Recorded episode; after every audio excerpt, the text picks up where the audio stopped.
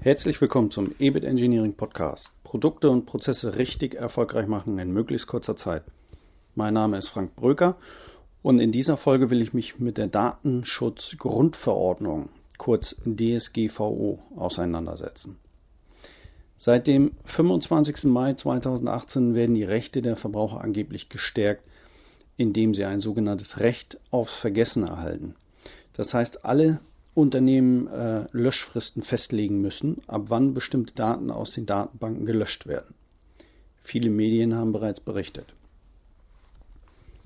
Was muss beachtet werden und was ist zu erwarten?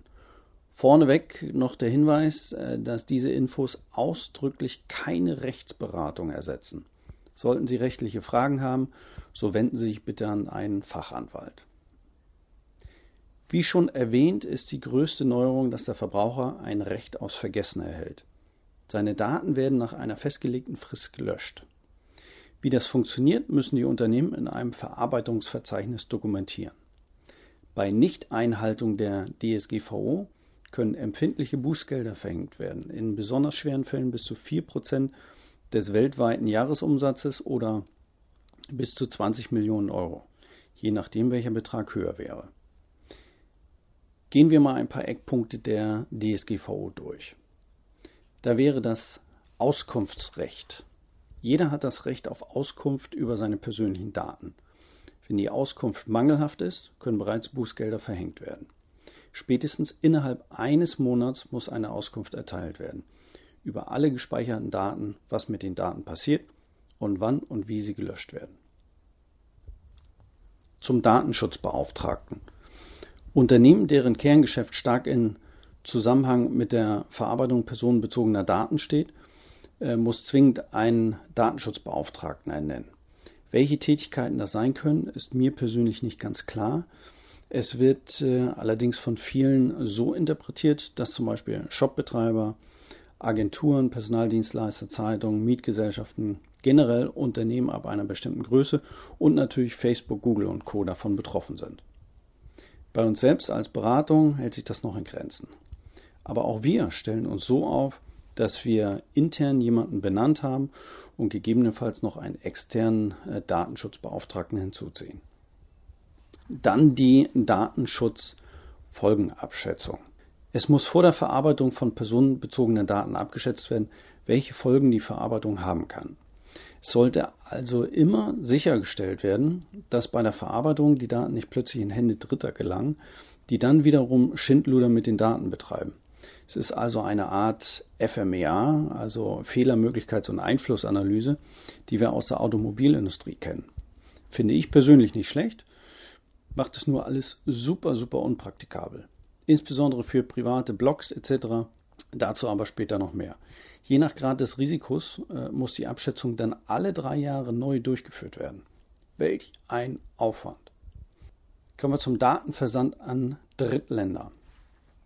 Als sichere Drittstaaten gelten Andorra, Argentinien, Kanada, äh, Färöer, äh, Guernsey, äh, Israel, Isle of Man, Jersey, Neuseeland, Schweiz, Uruguay und die USA, wenn zumindest der Empfänger dem Privacy Shield angehört. In diese Länder ist die Datenübermittlung daher ausdrücklich gestattet. Aber was machen wir mit Lieferanten aus China? Hier gibt es praktisch keinen Schutz für äh, personenbezogene Daten. Äh, wie man damit umzugehen hat, ist mir persönlich äh, selbst noch schleierhaft. Datenversand kann aber auch bestehen, wenn ein Server in dem jeweiligen Land steht. Zum Beispiel ein Microsoft Windows Server in den USA. Das muss unbedingt berücksichtigt werden. Grundsätzlich muss zur Verarbeitung eingewilligt werden. Diskutiert wird derzeit noch die Frage, wie mit Visitenkarten umgegangen wird. Eigentlich werden diese ausgetauscht, um in Kontakt zu treten und in Kontakt zu bleiben. Genau genommen müssten wir jetzt beim Austausch der Visitenkarten die Angaben äh, austauschen, wie wir mit den Daten des anderen umgehen, wie wir die Daten verarbeiten und wann wir diese löschen. Das ist bisher völlig unklar. Weiter ist die Einwilligung ein Problem beim Fotografieren. Pressefotografen können sich noch auf Themen höherer Ordnung äh, stützen, wie das Recht auf Informationsfreiheit. Nur ein Hobbyfotograf äh, beim Fußballspiel seines Sohnes zum Beispiel muss streng genommen von allen anderen, die mit auf dem Foto sind, die Einwilligung zur Verarbeitung einholen. Andernfalls könnte hier ein Bußgeld verhängt werden. Das war eigentlich vorher schon so, wird jetzt aber noch einmal verschärft. Viele befürchten daher schon das Aus der Hobbyknipser. Andererseits finde ich persönlich, dass ich ein Recht darauf haben sollte zu erfahren, ob ich von irgendwem auf Facebook gezeigt werde oder nicht. Oder auf welchem Netzwerk auch immer. Wie immer hat das äh, hier wieder zwei Seiten der Medaille. Weiter darf die Einwilligung nicht in Zusammenhang mit einem Preisausschreiben gebracht werden. Das wäre dann das sogenannte Kopplungsverbot. Kommen wir zur E-Mail-Werbung oder dem Newsletter-Versand. Wir selbst haben alle unsere Kontakte aufgefordert, sich noch einmal anzumelden oder eben nicht. Damit sind wir auf jeden Fall auf der sicheren Seite. Es wird aber auch so ausgelegt, dass ein berechtigtes Interesse besteht, alle Bestandskunden werbetechnisch mit einer Direktmail ansprechen zu dürfen, wenn argumentiert werden kann, dass die äh, Bestandskunden durch ein bestimmtes Handeln, also quasi durch ähm, ihr Handeln, also konkludent, ersichtlich eine Einwilligung erteilt haben. Ein Beispiel wäre aus meiner Sicht, wenn äh, ich bereits vorher schon immer Newsletter erhalten habe und diesen nicht widersprochen habe. Wichtig ist hier aber äh, auch, dass die Kunden sich ganz, ganz einfach abmelden können. Einfach anklicken, fertig, das muss sein. Kaltakquise geht in der Form gar nicht mehr.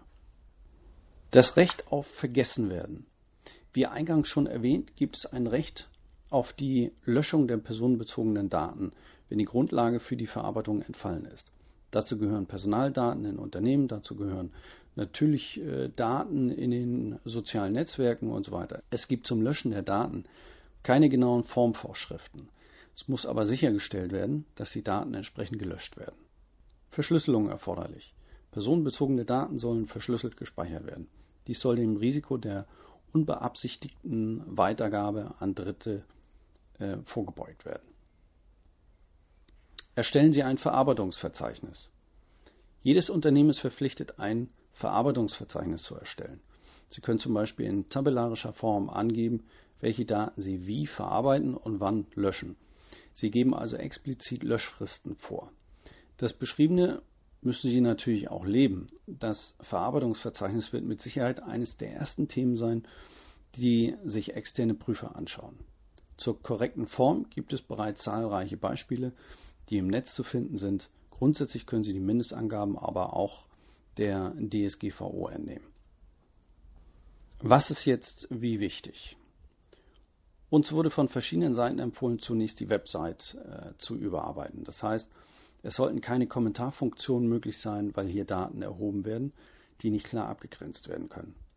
Impressum, Datenschutzerklärung und Disclaimer sind anzupassen. Wenn Sie Tracker für Ihre Seite verwenden, sollten Sie darauf achten, dass die IP-Adressdaten nur gekürzt Verwendung finden. Wir setzen hierzu Matomo ein, ähm, die nach eigenen Angaben DSGVO-konform sind. Google Analytics haben wir aktuell ausgeschlossen weil ich persönlich Google weniger traue als Matomo. Aber auch Google Analytics soll man DSGVO-konform einbinden können. Gut, aber letztendlich ist das Ansichtssache. Ähm, wir haben uns hier helfen lassen von einem Dienstleister. Bei Fragen gebe ich gerne den Kontakt weiter. Wir persönlich sind hier sehr zufrieden. Wenn die Seite soweit gesichert ist, sollte dringend ein Verarbeitungsverzeichnis angelegt werden. Hier steckt richtig viel Arbeit drin. Und diese Arbeit ist nicht nur einmalig, sondern muss regelmäßig aufgewendet werden. Hier muss also die Personalbedarfsplanung gegebenenfalls angepasst werden. Es wird wieder einmal teurer für Unternehmen. Ein klarer Wettbewerbsnachteil im globalen Vergleich. Kommen wir zurück zum Titel des Podcasts. Gut gemeint ist nicht gut gemacht. Als 2016 die DSGVO ins Leben gerufen wurde, ist nichts von Blockchains mit eingeflossen. Es ist das Thema Cloud Computing nicht berücksichtigt worden. Die Verordnung ist also streng genommen bereits veraltet. Die Regelung zur Einwilligung hat ernsthafte Folgen für kleine Blogs, die die Kommentarfunktion äh, abschalten oder sogar ganz aufgeben. Die Aktivitäten im Netz werden sich noch stärker bei den Großen abspielen, weil hier der User die DSGVO nicht zu beachten hat. Das machen halt die Betreiber dieser äh, Netzplattform. Und die Großen haben eine ganze Armee von Anwälten, die schon ausreichend Schlupflöcher finden werden.